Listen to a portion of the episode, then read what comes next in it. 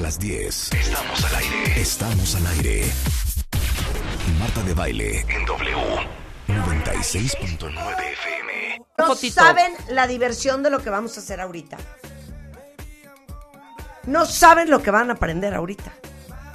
Está con nosotros el mejor maestro que pusi- pudiésemos querer, que es el maestro Gerardo Kleinburg.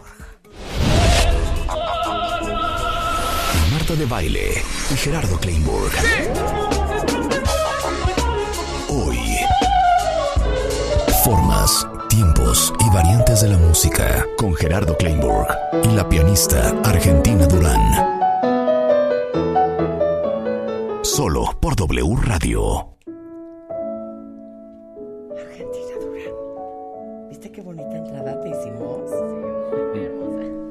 Argentina Durán es pianista de la Orquesta Sinfónica Nacional de México, egresada de la Facultad de Música de la Universidad Veracruzana y terminó su maestría en interpretación de música clásica en el Conservatorio Nacional de Música de México, pianista invitada de la Orquesta Sinfónica de Minería y adivina qué, Argentina.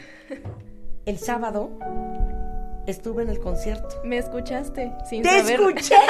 Sin saber. ¿Pero así. qué tocaste? ¿Mahler? ¿Qué más tocaron? ¿Brahms? Tocamos en una pieza de Sahariajo, se llama. Toqué la celesta. Y bueno, pues se llama Asteroide. Era toda la magia que escuchaba. Ah, ¿era la primera? ¿Fue la primera? Fue Exacto. la primera, fue la primera. Una cosa espectacular. Aplausos para ti, Argentina. Bravo, Argentina. Y Gerardo Kleinburg, nuestro maestro de música clásica, ópera y conexas, un gran narrador, divulgador y promotor musical. Durante 10 años fue director artístico de la Compañía Nacional de Ópera, eh, premio al mejor crítico de, de internacional en el Festival de Música de Salzburgo. Y bueno, es nuestro amigo y nos va a enseñar. O sea, las formas, los tiempos y los variantes. Así es. Hoy, es. hoy es clase de música de adeveras. Hoy tenemos una clase Sí. de música y les vamos a mostrar y a demostrar lo que siempre hacemos. Aburrirse no se van a aburrir Claro. y van a poder entender muchas cosas que ya escuchan en otra música también. Claro, pero te digo una cosa, les tengo que contar esta historia. Eh, ven que llevamos como cuatro o cinco años trabajando con Gerardo y cuando empezamos a dar clases de Gerardo de, eh, con Gerardo de ópera y de música clásica, a mí me impresionó muchísimo, cuentavientes, que ustedes aprecian el tema muchísimo. O sea, has triunfado. Yo creo que ha triunfado la música. La música clásica y la ópera le gusta muchísimo a la No, gente. pero es que eres un gran explicador. También, claro. Entonces ahí te, ahí te va, lo que dijiste de entender. El sábado que fui a ver la orquesta de minería a la sala Nezahualcóyotl, dirigido por Carlos Prieto, que es nuestro nuevo mejor amigo, este, Carlos me mandó un WhatsApp a las 7.45 de la noche, empezaron a las 8, y me dijo, te voy a explicar lo que vas a ver. Entonces me puso, el primero es tal cosa, el segundo no sé cuánto, el, luego vamos a tocar Brahms con esto, esto y esto, luego viene Mahler, el primer movimiento es una marcha fúnebre, el segundo movimiento es pura alegría y felicidad. El- entonces me explicó, entonces yo ya iba viendo y ya iba entendiendo mejor. Totalmente. La música, a la música clásica no es que le haga falta que le expliques. La música clásica solita lo hace. Pero si tú tienes ese conocimiento es como si tuvieras más rutas para llegar, más miradores para ver la misma Claro, ciudad. La puedes ver desde otros lugares y eso también te da gozo. Entender da placer. Claro, También. entender da placer. Entonces, bueno, Argentina Durán estudió en el Chicago College of Performing Arts, ha tocado en todas partes, primer lugar en el concurso internacional eh, en España, segundo lugar en el concurso internacional en Cita di Barletta, eh, es una picuda, es una pistola, y hoy va a ser, junto con Gerardo, nuestra maestra. Entonces, ¿qué vamos a aprender hoy, Gerardo? Vamos a empezar, si les parece, muy rápidamente, pero muy, muy rápidamente por entender qué es lo que toca, o sea, qué instrumento es el que está tocando. Tú Ajá. dices, es un piano. A ver, Sí. Marta, Rebeca, ¿qué tipo de instrumento es? ¿Es de aliento? ¿Es de cuerdas? ¿Es de percusión? ¿Qué es? ¿Qué es eso? Esa cajota, ¿qué hace? Es que yo sí estudié. Ay, sí. Y ¿Cuál yo es? lo toqué y yo ¿Cuál es? sin ver si es de A ver, cuerdas. Marta, Ay, ¿Qué sí. es? Yo soy pianista. Cuerdas, ¿no? Pues sí, porque hay cuerdas ¿Tienes adentro, cuerdas? I suppose. ¿Por qué no le decimos, por qué no, A por ver, qué no le Argentina, preguntamos a cuéntalo todo. Cuéntalo. Muy bien, pues el piano es un instrumento de cuerdas, como dijeron, Ajá. pero también es de percusión, porque tiene ¿Qué? un martinete. No, no inventes cosas, Argentina. Tiene un ¿Cómo de martinete, dice. Tiene un... Tiene un martinete, así se llama. Ok. Entonces uno oprime la tecla Ajá. y se mueve un mecanismo de palancas que está dentro del piano Ajá. para accionar el martinete que pega en la cuerda. Ok, martinete, primer término que hay que conocer. A ver, a- aprieta una tecla. Ahí está, hay que ver. Ah, entonces sube el martinete. Pega la cuerda y suena. la cuerda. Ok.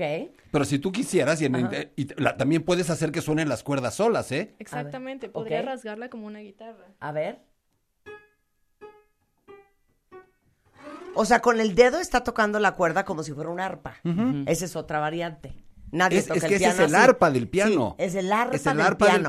piano. Ok, muy bien. Muy ok. bien. Y luego tienes una cajota. ¿Para qué Ajá. tienes esa cajota? Bueno, esa es la caja de resonancia, que es lo que hace sonar el piano. Es como una guitarra que tiene su caja de resonancia, pero el piano pues es un instrumento muy superior. es el mejor de los instrumentos.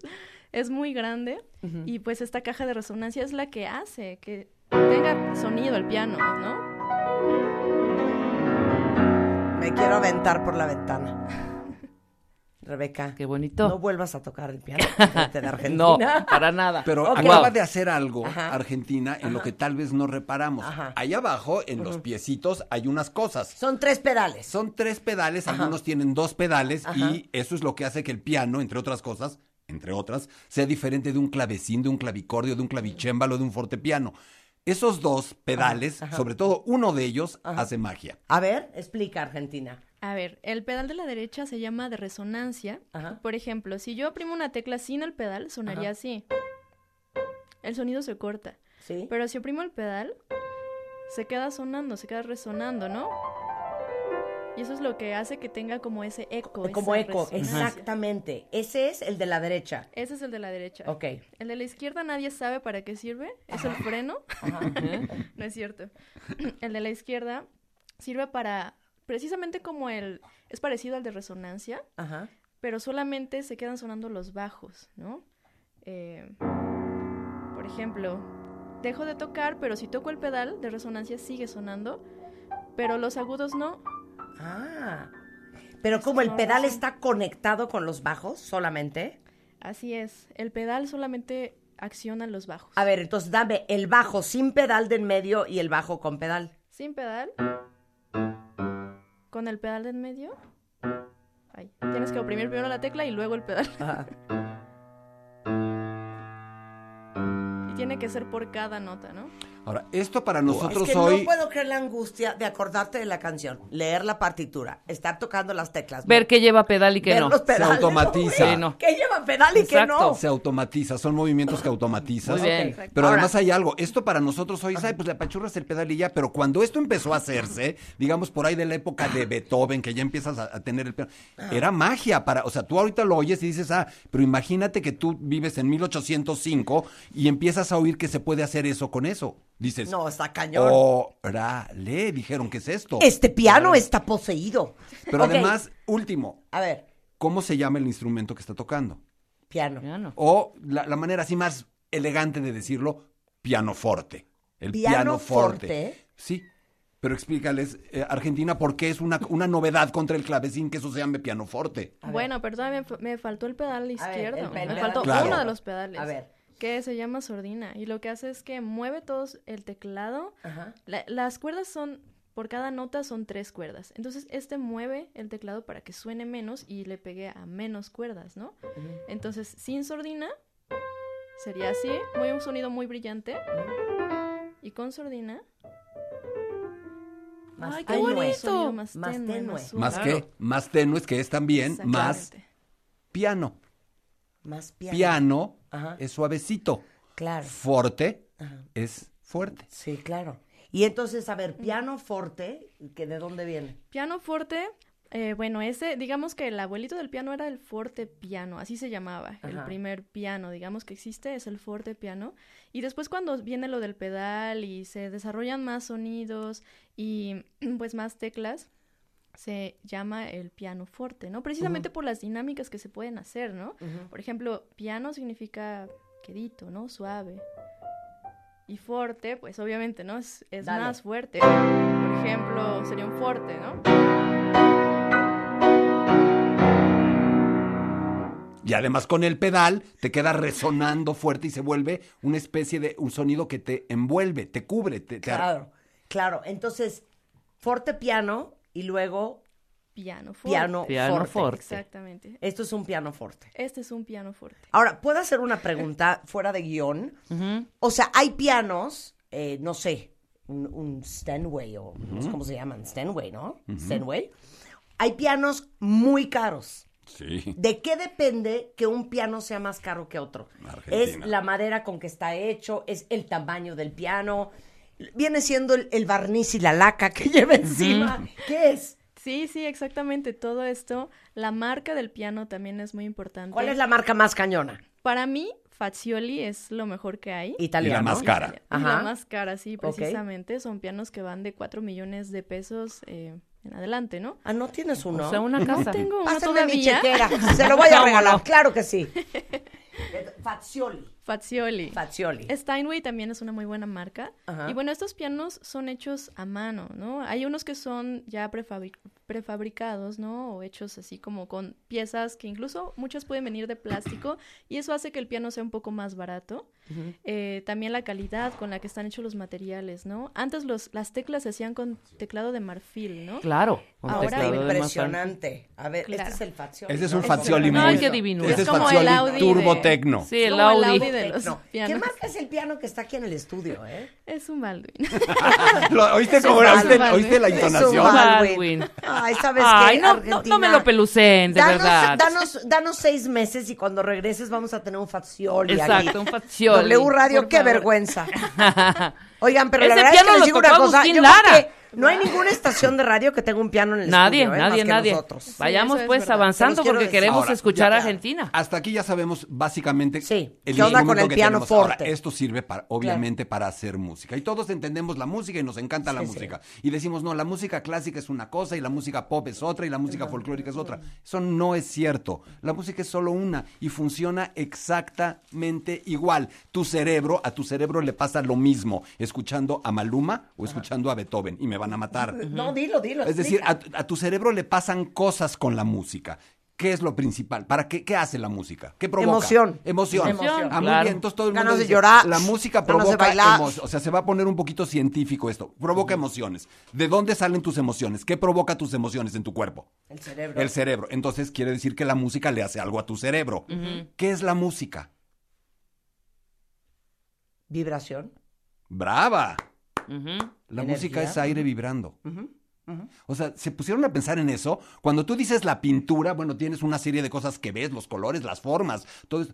La música es aire vibrando. ¿Qué es eso? ¿Qué Sí. es aire vibrando? Nada. Oye, en tu cóclea. Sí, en tu claro, cóclea. en tu cóclea. O sea, y de la misma manera que si se cae una vajilla y se rompe y la oyes es aire vibrando. Entonces, ¿por qué una es música y otra no es música? Lo habían pensado. Porque a tu cerebro le pasan una serie de cosas. Se genera alegría, tristeza, euforia, etcétera. Esto tiene que ver con una con un tema de la música que se llama armonía.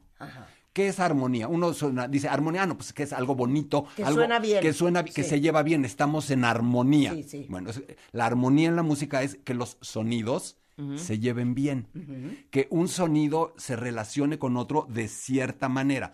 Básicamente la música universal funciona porque tu cerebro se tensa con ciertos sonidos y se relaja.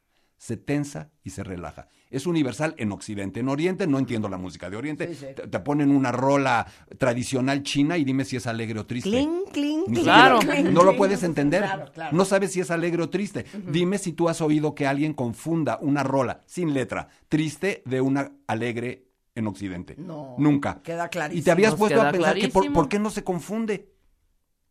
¿Por qué no Porque es confunde? universal. Si solo es aire vibrando. Porque tu cerebro está de alguna manera codificado, no está codificado, está entrenado en Occidente para entender ese tipo de música. Entonces, nuestra clase, en pr- la primera parte va sobre eso. La Pero, arm- eh, pero lo que acabas de decir está muy cañón, cuentavientes, porque alguna vez con los amigos invisibles nos ahogábamos de risa porque ellos que son venezolanos eh, tocan en todas partes del mundo y nos contaban que en Japón aman su música y tienen una canción que se llama El Disco Anal que habla de unas barbaridades y entonces yo les decía, obviamente los japoneses no tienen ni idea de lo que dice esa canción, pero es una canción alegre. Exacto.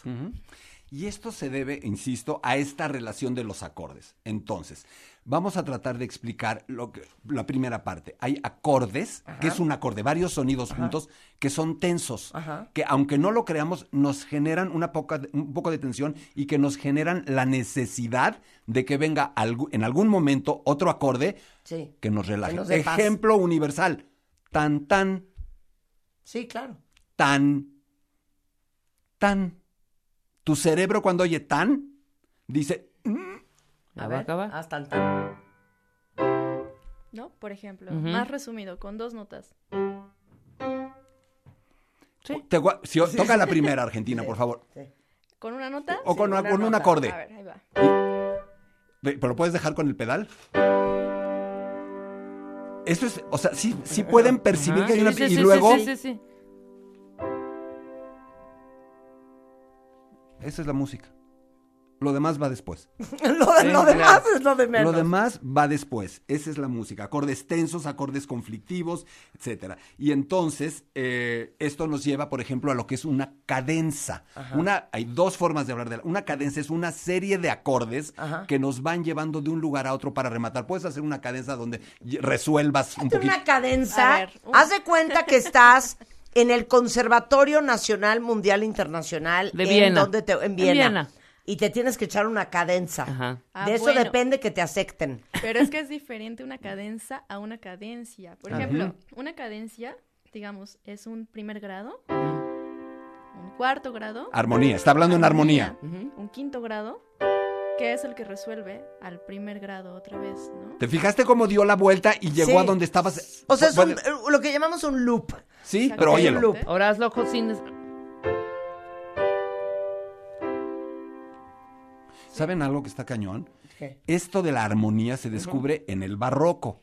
Justamente cuando van, van a- no, no es payasada, cuando Newton está descubriendo todo el tema de la gravedad. ¿Qué es la gravedad? Que un cuerpo como que atrae a otro y lo va jalando. Y entonces en el barroco se dan cuenta que hay estos acordes que tienen una atracción hacia otros acordes, que te están diciendo, ahí bien, jala Esto el es lo que sigue. Esto es lo que sigue. Ahora, Sí. estos acordes pueden ser también más alegres, más brillantes o más tristes, más melancólicos. Básicamente un acorde mayor te lleva, a ver, digan ustedes las emociones de un acorde mayor y de uno menor. A ver. ¿Qué les da esta sensación? Diferente a esto, ¿no? Por ejemplo. Fúnebre. Ay, fúnebre. Ya tristeza, me quiero matar. sí. A Ve- ver otra vez. ¿Te diste cuenta? Es universal. Ah, Tenso. Eh, por ejemplo, Miedo. Ajá. Más tenso. Ahora miedo. miedo. ¿Sí, no? Tócales, por favor, un disminuido. Un acorde disminuido. Un acorde disminuido. Este es un disminuido. Ya fue como un poco disonante. Oh, y uno aumentado. Un aumentado. A ver. Déjame. Déjame en paz. ¿No? Sí, exacto. Claro. Es como de Perdóname, suspenso. Marta, lo que acabas de hacer es el Sí. principio del soundtrack de las radionovelas de los años 50. Claro. Ha- Hacían exactamente lo que acabas de A ver, decir. dame un tono. ¿Un tono? Y yo te voy a dar la actuación. ah, ojo, Este. un tono quiere decir que Sí, un sonido, un Ajá. acorde, ¿qué? Dame una cadencia. Bueno, Dame algo, lo que sea. Toca algo. Toca algo. Porque no importa cuánto tiempo pase, yo siempre, siempre te llevaré en mi corazón. Y de repente entra la amante. ¿Qué estás haciendo con Marta? Me dijiste que te ibas a quedar tarde a trabajar, pero no, nunca creí que me estuvieras mintiendo. ¡No! Es que así amenizaban. Perdón, Claro, las películas hicimos- mudas, así eran. Claro, por supuesto. ¿No? Eres Ese- una virtuosa Pero argentina. además de que estaba improvisando Sí, en sí, ese sí, momento sí. Argentina, pero además se dan cuenta de que este es el, meca- el mecano de la música. Así funciona la música. Acabamos de mostrar cañón. cómo Claro. funciona la música. Claro, regresando, les vamos a explicar las velocidades y las intensidades. formas ¿no? musicales. Y las formas musicales. O sea, que es forte, que es piano, que es presto, es que es velocidad. fuga, que es sonata, que es concierto. Y es Todo forma. eso regresando hoy aprendiendo de música con Gerardo Kleinburg y la extraordinaria pianista mexicana Argentina Durán en W Radio. La espera ha terminado. Y como esta vez con el amor sí se juega. Cásate con Marta de Baile 2022. The Game Show. Abre inscripciones. Dale clic a martadebaile.com o wradio.com.mx. Y cuéntanos la historia de amor más increíble y creativa. No olvides pegarle una foto en donde tú y tu pareja estén juntos. Esta vez, la boda que siempre soñaste puede ser tuya. Cásate con Marta de Baile 2022. The Game Show. Solo por W Radio. Permiso de gobernación de GRTC, diagonal 0695, diagonal 2022. Son las 10:42 de la mañana en W Radio y hoy estamos aprendiendo de música clásica con el gran maestro de este programa, que aparte pueden tomar clases con él, ¿eh? Si quieren aprender sobre Bach, Beethoven, Mozart, Brahms, Mahler, eh, eh, ya se me acabaron. Eh, eh, Schubert. Wagner, eh, Sch- Schubert, No, eh, un chorro, está muy bien. eh, eh, Brunswick, no, ese no existe. ¿Cómo se llama ese? Puccini, Verdi, Mo- te No, faltó pero Mozart. ¿Cómo se llama? Eh, no, eh, Bru- Brunhan- ¿Bruckner? Bruckner. Bruck- Bruckner. Bruckner. Brunswick. Bruckner. Brunswick, Bruckner, lo mismo. Y estamos con la gran pianista mexicana que es tan adorada que a pesar de que ella toca con la Sinfónica Nacional y con la Sinfónica, o la Orquesta de Minería, Argentina Durán dijo, con mucho gusto yo voy a darle a los cuentavientes clases. Nos encantó, nos encantó y estamos agradecidísimos. Nada más, antes de empezar con la segunda parte, porque ya ven que dicen, ah, presto, forte, ah, andante, adagio. Adagio. Y uno nunca sabe ni qué significa, o sonata, pero versus concierto, pero fuga, pero un preludio. Todo eso vamos a aprender hoy. Pero antes de continuar, Argentina, quiero que les regales. Rebeca, saca la chequera. Aquí estoy ya Quiero que les regales por 500 chelines a los cuentavientes, pues un pedacito de lo que tú haces. Claro que sí, con mucho gusto. Tocaré un fragmento pequeño de una versión muy reducida que hice del Vals Capricho de Ricardo Castro, es un compositor mexicano que es nuestro Liszt mexicano, o sea, es el más virtuoso que hay de nuestros compositores. Adelante.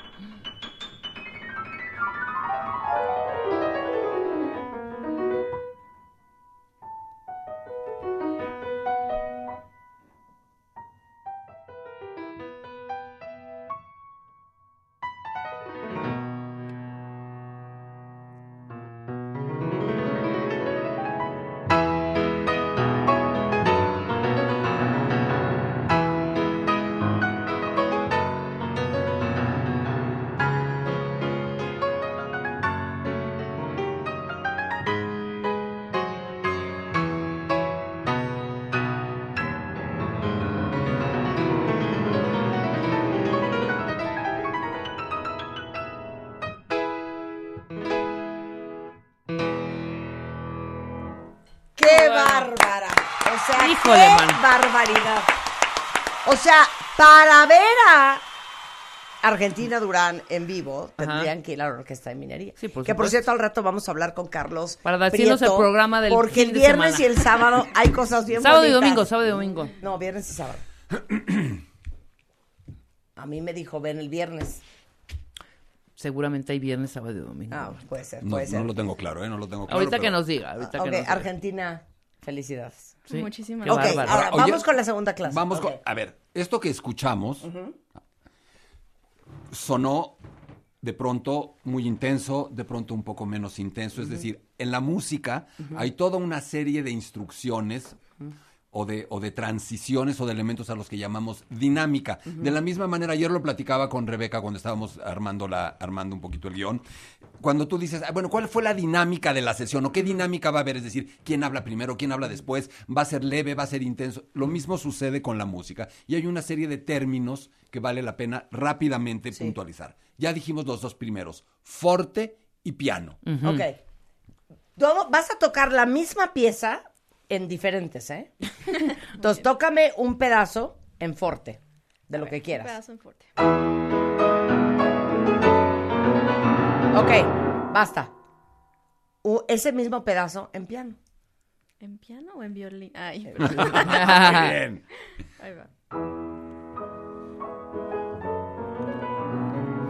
Ahora, es- el forte tiene también muchos matices. Amo todo forte. Mezzo A mí me forte. Amo todo forte. Fortísimo. Sí. Y el piano tiene también matices. Piano, pianísimo, pianicísimo. Y algunos compositores locos de pronto escriben cuatro o cinco P's. Pianicísimo. A ver, haz pianísimo, lo más pianísimo que puedas.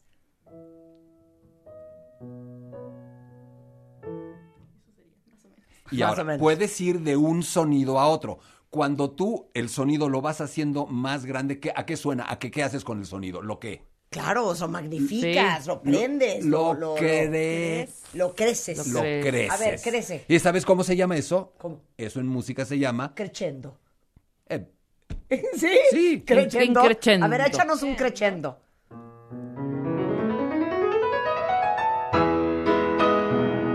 y ahora un diminuendo. Aún disminuyendo. O sea, de, de, de arriba para abajo.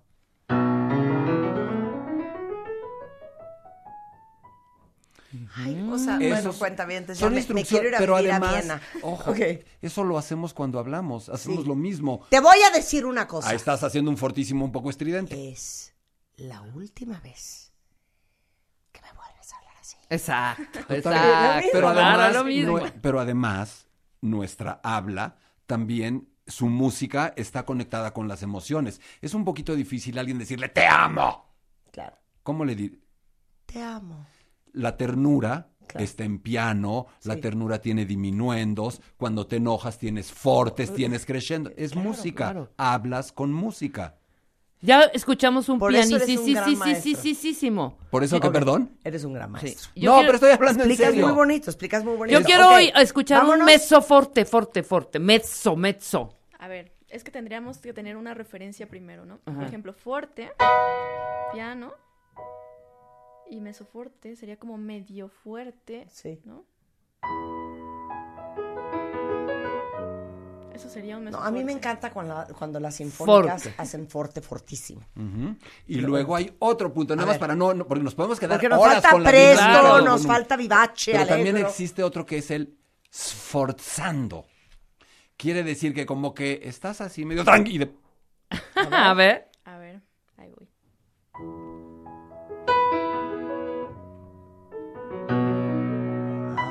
Esos acentos que ya, de pronto, ya, ya. ¡bum! Sí, claro, que claro. tienen un elemento de sorpresa, que tienen un elemento de énfasis. Hasta ahí ahora. con esa parte de la Sí, dinámica. sí. Ahora, la música, igual que el habla, va o más rápido o más lento. Generalmente, si tú estás explicando algo, tratas de hablar lento. Conforme más te enojas, Sí. conforme más te irritas, Te desesperas. empiezas a hablar rápido. No empiezas a hablar, no empiezas A decir, me estás colmando. el Les plato". pedí siete veces que en el PowerPoint no se fuera ninguna falta de ortografía. La próxima vez que yo vea alguna falta No. de ortografía, se van. Todo eso tiene una Ya la serie acabo de ver.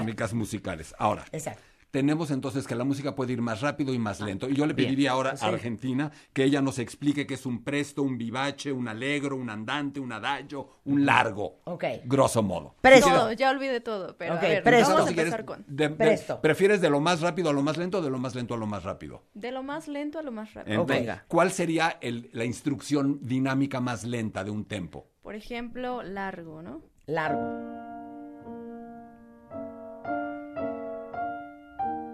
Mozart.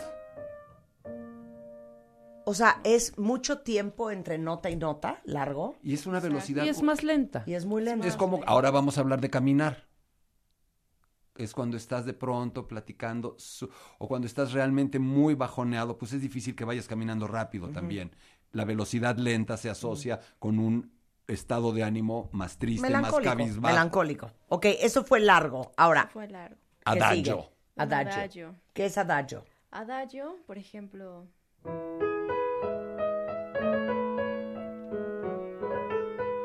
Es más, es bastante parecido, pero es un poquito más. Más rápido. Y muchas veces los adagios también, este fue un adagio un poco más, un poquito más luminoso, Más pero, rítmico. pero muchas veces los Sí. adagios también son- pueden ser un poco lamentosos, un poco tristes. Ok, andante. ¿A qué suena andante? Eh, vámonos. Venga. Como que métele. va- Pero dime, ¿a qué, andando. suena, ¿a qué suena andante? Andante, Andando. andiamo, vamos, Andando, vamos, es decir- andando, caminando. Caminando. O sea, llorando y caminando. Caminando. Ok. Por ejemplo, con el mismo fragmento, le da otro carácter, ¿no? Sí. Ta. Mira,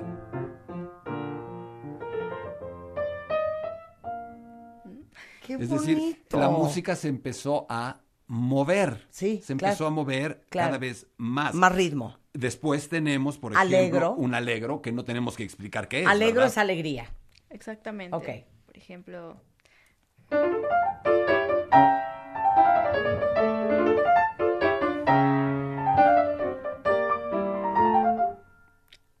para más mí. rápido. Es que no saben sus manos, cuenta bien. O sea, no les puedo explicar sus Vuelan. manos. Vuelan. Lo que, está, lo que es también interesante es entender con qué emociones vamos asociando estas velocidades. Y luego tenemos las dos extremas hacia arriba. Hay matices en Sí. medio, pero diríamos el vivace, Ajá. vivaz. Sí, cuando vivaz. ya es más de alegre a vivaz y de vivaz a presto. Presto es literalmente veloz, Ok. rápido. exactamente. Ahora A vamos ver, a escuchar un vivace. Vivace, Vas. por ejemplo, una escala, ¿no?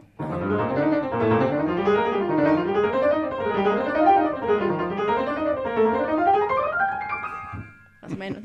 Vivace. Santo Cristo. A mí me dice un director, a ver, tócate un vivace. No, No, señor, bueno. contrate a alguien más. Sí, claro. Yo no estoy jugando. Entonces son, Sí. es- son estos elementos. Y por supuesto, para terminar la dinámica, porque queremos entrar ya a las piezas formalmente, tú puedes ir de algo lento a algo más rápido. Cuando vas en el coche lento y luego terminas rápido, ¿qué hiciste?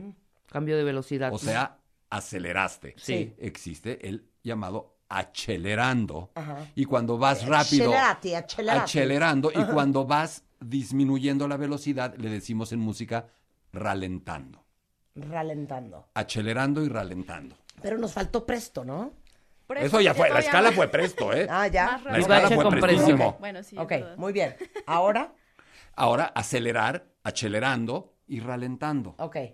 Por ejemplo, ¿Puedo hacer una petición? claro. Bueno, depende. Balada para Adelina. Ay, no, no.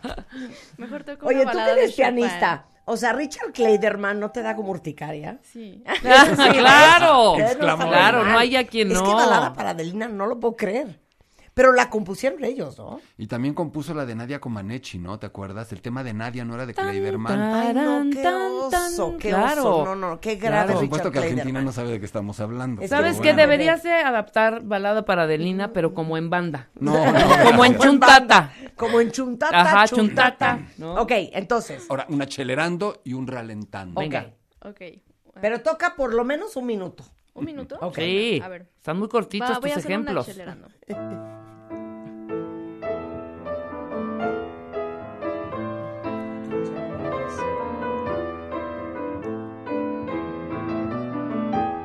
Está acelerando. ¿Te diste cuenta? Es Eso es, el acelerar. danzón número dos Danzón número de dos de Arturo Márquez. Márquez. Wow. Exactamente. Mira. Muy bien. Y ahora ralentando. Yo siento que Argentina está limitándose sus ejemplos. No, ahora, vienen- ahora ya vienen las formas musicales y ahí se Eso. explayará. Ay, Ok, Ay, no. entonces ¿cuál nos falta? Nada más ralentando. Ralentando. Lo contrario. De rápido a lento. Bueno, voy a empezar un poquito más rápido para hacerlo más claro. ¿no?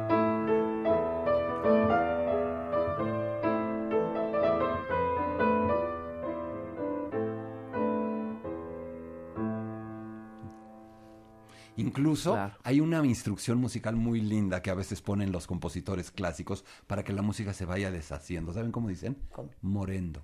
Morendo. Morendo. A ver, Muriendo. dame un morendo. Lo que hizo fue un morendo, o sea, Ah, la sí. música se va muriendo. A ver, dame un morendo. A ver, ahí va.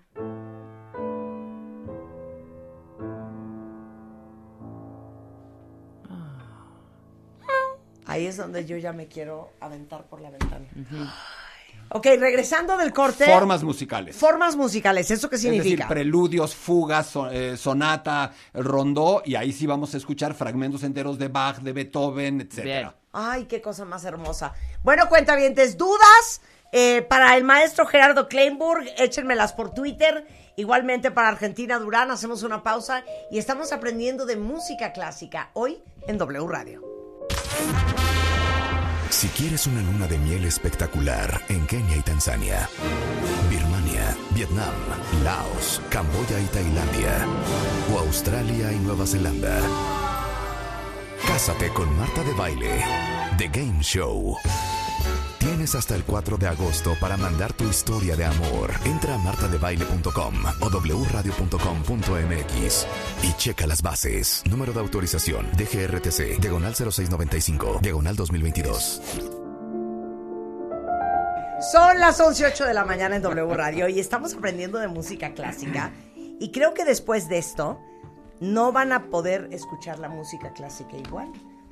Porque ya van a entender mucho más de lo que están escuchando, ya van a entender mucho más los ritmos, las armonías, las velocidades, las intensidades. Y nos está dando la clase el gran Gerardo Kleinburg, que es un gran maestro, narrador, divulgador y promotor musical. Durante 10 años director artístico de la Compañía Nacional de Ópera y pues nuestro maestro de cabecera. Y aparte tenemos el honor de que nos acompañe una de las mejores pianistas del país, eh, Argentina Durán, pianista de la Orquesta Sinfónica Nacional y eh, invitada también de la Orquesta eh, de Minería, que nos está dando todos los ejemplos. Entonces, maestro, Vamos, ahora. ¿cuál es la segunda parte? ¿Qué van a aprender ahorita? va. Espérame, ya me dio tos. Oh, Va. Finalmente, lo que nosotros escuchamos siempre decimos, bueno, co- ¿qué, qué- qué- qué va a tocar? ¿Es una pieza? ¿Es una obra? De entrada, hablar de que cuando uno toca una pieza de música clásica se suele, se suele llamar una obra. Y hay una serie de obras específicas, algunas de ellas para piano, otras no, pero hay una serie de formas. Es decir, así como en la poesía hay un soneto, hay un alejandrino, así como en, la, en, en- en el teatro puede haber una tragedia, puede haber una comedia, en la música hay distintas formas musicales. Y todos hemos oído hablar que si una sonata, que si un preludio, Que si un una- concierto. Que si un Sí, concierto. eso claro. le preguntaste el otro día a Carlos Prieto. Exactamente. ¿cuál es la diferencia entre un concierto y una sonata, en fin. Entonces, ahora, y que- probablemente de ahí viene toda, toda esta idea de armar el programa de hoy entonces. ¿Por qué no empezamos por algo que suena como al principio? Un preludio. ¿A qué le suena un preludio? ¿A qué o suena sea, la es como palabra? del previo. libro. Es- Es como el prólogo, es como la introducción a algo. Tiene varias características un Ajá. preludio. Es una pieza breve, es una pieza libre, el compositor puede hacer absolutamente lo que quiera, a veces es virtuosística, a veces no es virtuosística, es una forma que no tiene forma, es simplemente algo libre, así como una fantasía, así como... Eso es libre. Entonces yo le pediría, si les parece, a Argentina que nos toque un fragmento de un preludio de Bach y nos diga cuál es y de dónde lo sabe. Venga, venga. Argentina, el micrófono es tuyo. Muy bien. Ese es el preludio número 9. Es del preludio y fuga de Bach. Primero voy a tocar el preludio y es del clave bien temperado 1. Estos son libros que Bach hizo donde él va juntando todas sus composiciones de preludios y fugas y tiene dos libros. Este es del primer libro. Venga, preludio.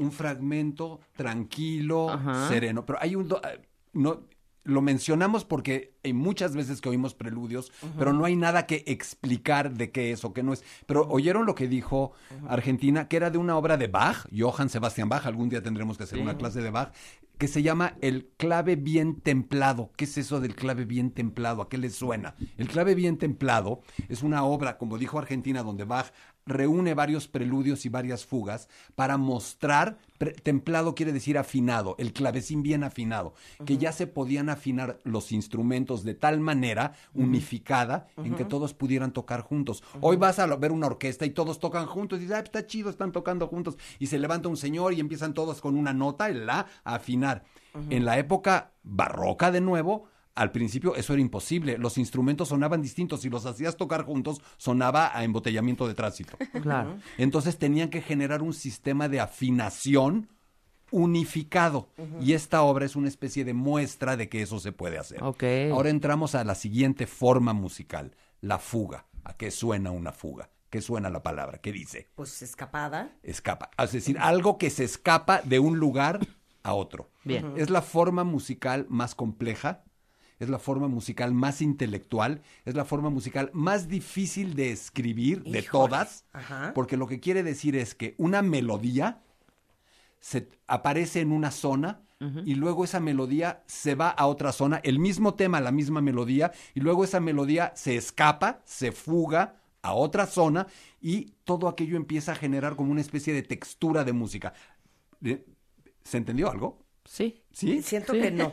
A ver, pero creo que Argentina puede ayudarme. Fuga. ver, una, una melodía que llamamos sujeto que va brincando de un lugar a otro. Sí. Este sería nuestro tema. ¿Sí? Siempre que escuchemos esta nota, siempre que escuchemos esto, es cuando entra el tema. Entonces, aquí es cuando empieza. Y aquí, si lo escuchan, se pasa para arriba. Y aquí viene abajo.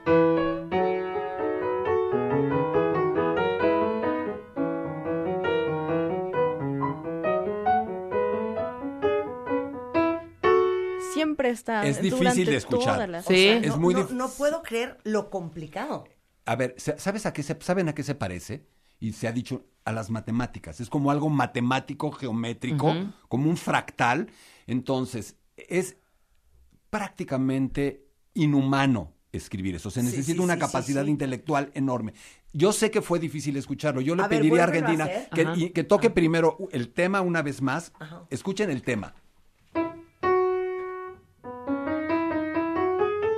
¿Ya ¿Oyeron? Tan, tan. Cada vez que oigas tan, tan, es que se está fugando el tema a otro lado. Fíjense.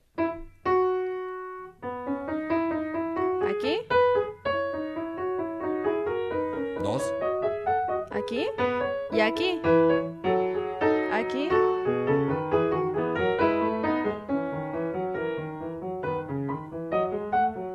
Muy complejo. Aquí. Siempre está O por sea, todos perdón, lados. voy a decir una cosa. La fuga no es muy del barroco.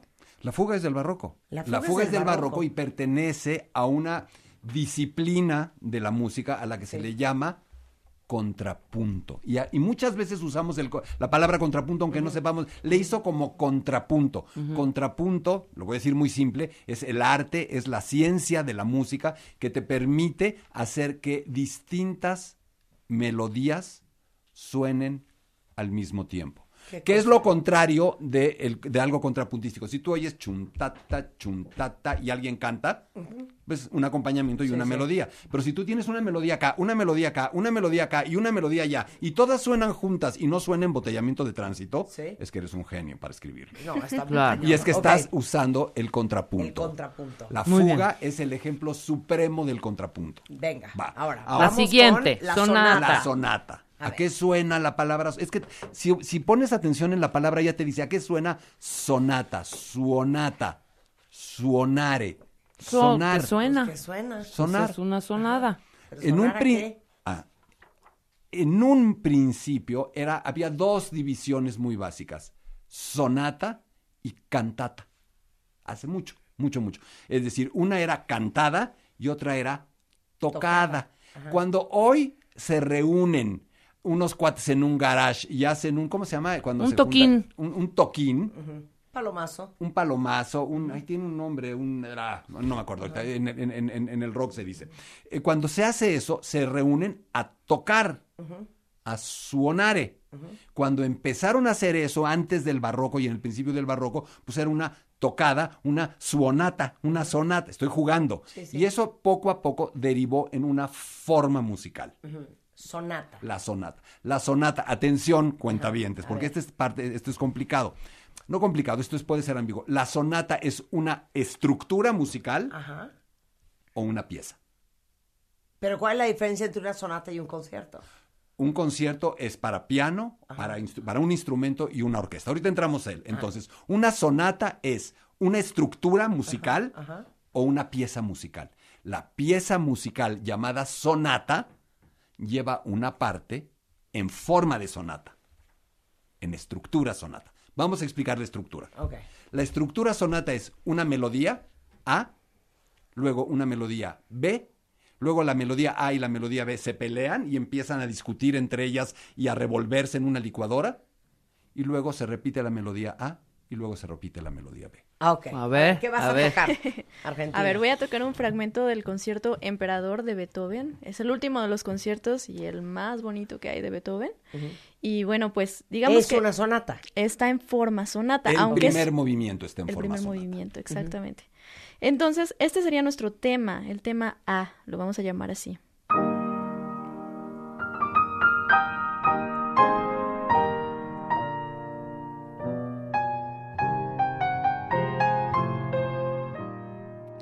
Digamos que ese es el tema, ¿no? Esta Entonces, melodía A. siempre. A. El tema A. Ok. ¿sí? Después viene el tema B, que sería este.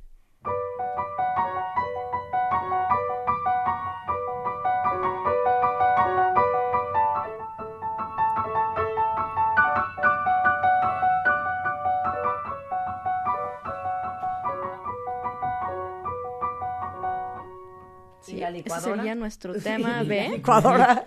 La se llama, perdón, ese fragmento, ese momento en el que se mezclan los dos temas se llama desarrollo temático. O la licuadora. O si lo quieres decir más fácil, puedes Ajá. decir Durchführung. Durchführung, ok. O la licuadora. Exactamente. Una licuadora. Aquí Beethoven empieza a hacer un, pues, pues un revoltijo, pero no puedo decirlo así porque es un genio y logra hacerlo de una manera magistral. Y entonces empieza a mezclar los dos temas y em- empieza con esta pequeña introducción, ¿no?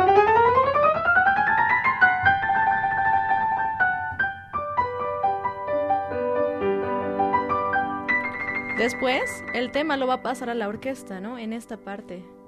Yo, el piano va haciendo esto.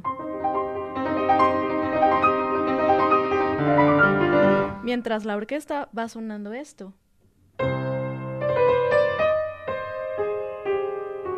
Se, se parece, ¿no? Al Claro, tema claro. Hay una, hay una vari- Ahora, ¿y variación, todo ¿no? junto? Pues Está todo- un poco complicado porque no tenemos No la orquesta. orquesta, aquí. pero ella tiene. Está Carlos Prieto, ¿dónde está la orquesta de minería, hombre? Más o menos algo Ahora, así sonaría. toca todo desde el principio. Todo desde el O sea, principio. toca esta sonata. Esta- Bueno. Este primer movimiento en forma sonata. Ok. En muy forma bien. sonata. Aquí el concierto empieza con una introducción, es decir, una introducción que nos lleva hacia el tema A de la sonata.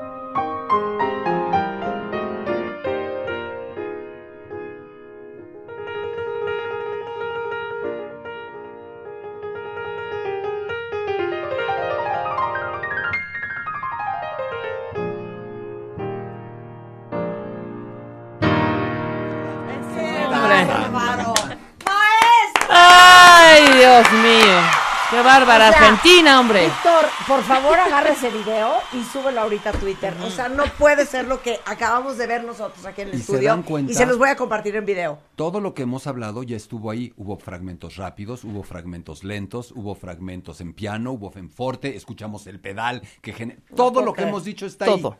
Todo, absolutamente todo. Ok. Y todo esto, este movimiento es parte de un concierto para piano y orquesta. Ok. ¿Qué es un concierto? Un concierto son dos cosas. Un concierto es un evento en el que la gente paga un boleto para ir a oír música. Sí. Lo inventaron los barrocos. no, no existía. O sea, el, con- el Corona Capital lo inventaron los, barrocos. exacto, exacto. Que. Coldplay está en concierto. Lo Lo inventaron los barrocos. Absolutamente todo lo que haga Coldplay, todo lo que haga el, los Rolling Stones lo Oye, inventaron los ya, ya- barrocos. ya sé que suena una estupidez, pero ¿sabes qué me traumó Argentina? Lo que nos enseñó y nos hizo caer en cuentas Gerardo un día. Y creo que todos los que han visto series de época van a ubicar perfecto. Por ejemplo, Bridgerton. Que cuando Anthony está buscando una esposa, entre las cosas que pregunta es, ¿qué instrumento sabes tocar? ¿No? Nunca hoy en día preguntarías en Bumble o en, o en, o en, o en Tinder, oye, ¿qué instrumento sabes tocar? No te contesto lo que Te da idéntico, Sí, no. No te digo la flauta, papá. No, o sea, te da igual qué instrumento toque o no, pues la, la pareja en cuestión. Todo esto viene de ahí. Pero en aquella época no había un CD, No, no había un iPod, no había Spotify, no había bocinas, no había dónde escuchar música. Había que hacerla. Entonces, tener una hija o tener una esposa que tocara un instrumento, pues era una delicia porque sabías, ya era el show. pues que en la tarde, Sí. pues te iba a amenizar el té. Pero era una manera de pasar el rato juntos entre amigos. Pero es que yo no puedo creer que no nos había caído el 20 que antes no había cómo escuchar música, a menos de que una de dos, o la hicieras tú, Y O la pagaras tocara. para ir a o pagaras para que viniera el cuarteto a tu casa. O, o ir tú a verla. Al ir a verla se crea el concierto. concierto, claro. Y esa es una forma de hablar del concierto. La otra es como una forma musical. Un concierto, ¿a qué suena concierto? A concertar. ¿Qué quiere decir concertar? Poner de acuerdo. Sí. ¿Qué pones de acuerdo? A distintas personas o a poner de acuerdo una persona con muchas personas. Un concierto intenta poner de acuerdo y hacer discutir a una personita musical, un instrumento, con un grupo de personas musicales, la orquesta.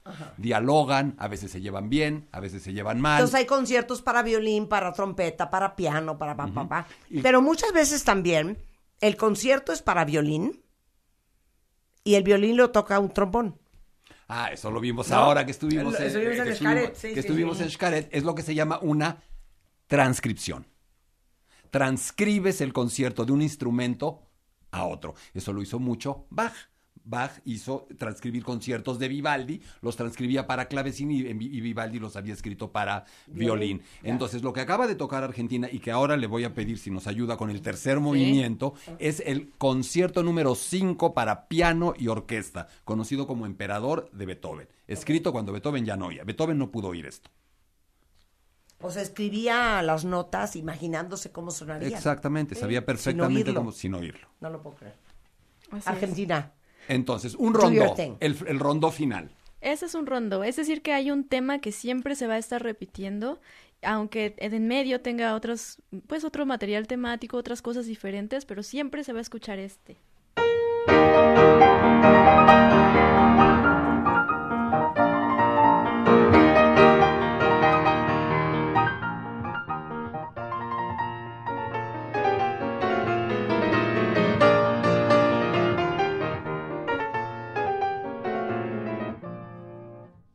Va a ser nuestro tema del rondo. ¡Qué bonito! barbaridad! Y entonces, es una a eso locura. suena rondo, a rondar cuando alguien está dando vueltas y vueltas alrededor de un Lo lugar. que viene siendo el loop. Es un, es un Exacto. loop, es un loop, es, Es un un loop, loop. y eso lo oímos todo el tiempo en las canciones pop. No tienes el estribillo, el refrancito Sí, sí, sí. y luego viene otra cosa Claro. y regresa y va y viene y va y viene. Claro. Y Lo va inventaron los barrocos lo va también. transportando a diferentes partes de una tonalidad, o sea, diferentes alturas. Claro. Ahora, por último, un vals y un danzón. Un vals. Un vals es básicamente un baile. Chuntata, chuntata. pero es en claro. chuntata, chuntata, es eso. A ver, échate un vals.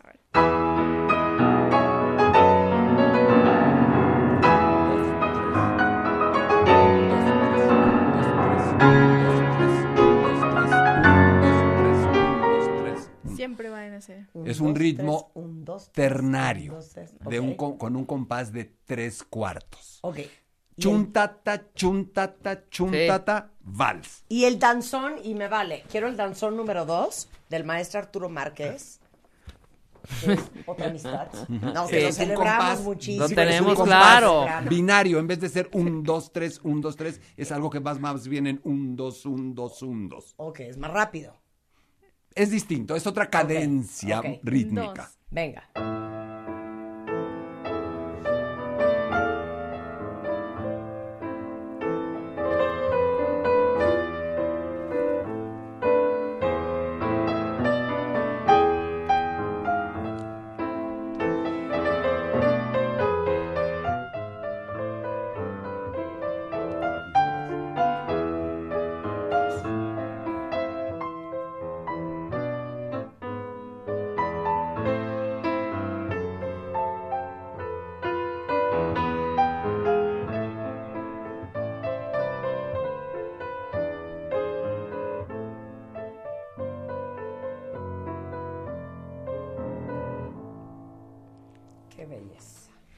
Estas son las formas musicales que Un aplauso preparadas. para Argentina. Durán y para Gerardo Kleinburg por esta clase espectacular. Pero no quiero que se vayan, eh, porque los vamos a invitar a dos cosas. Primero, Gerardo, si alguien quiere tomar clases contigo, ¿de qué das clases? Doy clases de apreciación musical y de apreciación operística. Y justamente voy a hacer algo muy similar a lo que acabamos de hacer hoy. Es decir, el Mecano 1, una introducción a la ópera. Se llama Bienvenido a la ópera. Regresamos a lo presencial el 7 y el 14 de agosto, que estamos seguros habrá bajado esta oleada. Y podemos hacerlo, lo vamos a hacer en el centro de Coyoacán, en Cadac, con sanísima distancia. Un curso de introducción a la ópera. ¿Qué es la ópera? ¿Cómo surge? Y enseñarle a la gente a oír ópera, enseñar a oír canto. La gente podrá al final del curso saber quién está cantando, cómo está cantando, si está cantando bien. Va a aprender incluso a cantar un poco operísticamente. ¿Quién fue Mozart? ¿Quién fue Verdi? Etcétera. Bienvenidos a la ópera. Son 7 y 14 de agosto. Hay que eh, llamar el costo. Son 8 horas de curso, ¿eh? 8 horas. 4 horas en un domingo, 2 y 2, separadas con un pequeño intermedio. 2.500 pesos el curso entero. 100%. Y para inscribirse tienen que marcar el 55 43 47 02 83, un WhatsApp también, o a un correo electrónico hablemos de ópera 1 arroba gmail.com. Gracias. Hablemos de Ópera 1. arroba gmail.com. Y ahora A les ver, pido ayuda para tuitear. teléfono. 55 43 47 02 83. Se van a divertir y van a aprender, está garantizado. Aprender y no aburrirse. No, bueno, es que les digo una cosa, yo ya me volví una obsesiva. Yo que amo tanto De lo la clásico, música, de lo clásico. que yo sí quiero aprender de música clásica, cuentavientes. Ya no sé si es la edad, pero yo me, me parece que para, para, para ser, ahora sí que un- un- una cultura 360, tienes que saber de música clásica y de ópera. Y, Pues sobre todo es bueno saberlo porque te va a hacer feliz, te va a dar no, muchísima es que no- felicidad. Es que no puedo creer las orquestas. O sea, el sábado que, que vi a Minería, que creo que eran 95 músicos. Ahorita hay que hablarlo, a, a- hay Oye, que ya hablarlo me, quiero, Carlos despe- me quiero Prieto. despedir diciendo que hoy es cumpleaños de mi hermana Nora y de mi hermano Mauricio Ay, y que les mando abrazos y besos a los birthday. dos. No, pero ahorita quiero hablar con Carlos Prieto para que nos diga qué hay este fin de semana, porque está Minería en temporada. Ok. Y cuando yo vi a más de 92 músicos tocando al mismo tiempo, es que yo me quería Argentina aventar por la ventana. Es que es hermoso. Es muy estuvo Argentina entre esos yo 92, No sé, ¿cómo no? ¿no? Sí, ustedes que aman la música, de verdad, y que viven en la Ciudad de México, aprovechen. O sea, tenemos unas orquestas espectaculares en México, Gerardo. Absolutamente. La Sinfónica Nacional, la Pero Filarmónica no de la tenemos la, costumbre. Ese es el punto. Yo quiero poner esto de moda. Porque está la idea de que es aburrido, de que es para viejitos, de que es para gente rica, y eso es una tontería. No, ¿sabes qué me quedé viendo al final cuando estaban tocando Mahler? Ocho horas. A la del triángulo. estaba la del triángulo y, Y le estaba hacía- preparada Claro, y no tocaba. estaba preparada. Tenía el triángulo contra el pecho para no cometer un error, pero cuando le tocaba era clink, clink, clink, clink. Y es fundamental lo que es está haciendo. fundamental lo que está haciendo. O sea, ni el triángulo es irrelevante en una orquesta. Una belleza. Oye, bueno, y Argentina Durán, ¿dónde te encuentran para los que quieran seguir y seguir tu carrera? Claro que sí. Síganme por favor en mis redes sociales. Estoy en Instagram, TikTok, Facebook, YouTube como Argentina Durán Pianista. Argentina Durán Pianista. Y bueno, yo ya te puse una, una foto, nos tomamos una foto ahorita que está en mis stories de Instagram y ahí te robé y te robé a ti también, Gerardo. Muchas gracias. Bueno, hacemos una pausa, no se vayan ustedes, eh, ya regresamos. La espera ha terminado. Y como esta vez con el amor sí se juega. Cásate con Marta de Baile 2022. The Game Show. Abre inscripciones. Dale clic a martadebaile.com o wradio.com.mx. Y cuéntanos la historia de amor más increíble y creativa. No olvides pegarle una foto en donde tú y tu pareja estén juntos. Esta vez, la boda que siempre soñaste puede ser tuya. Cásate con Marta de Baile 2022. The Game Show. Solo por W Radio. Permiso de gobernación de GRTC, diagonal 0695, diagonal 2022.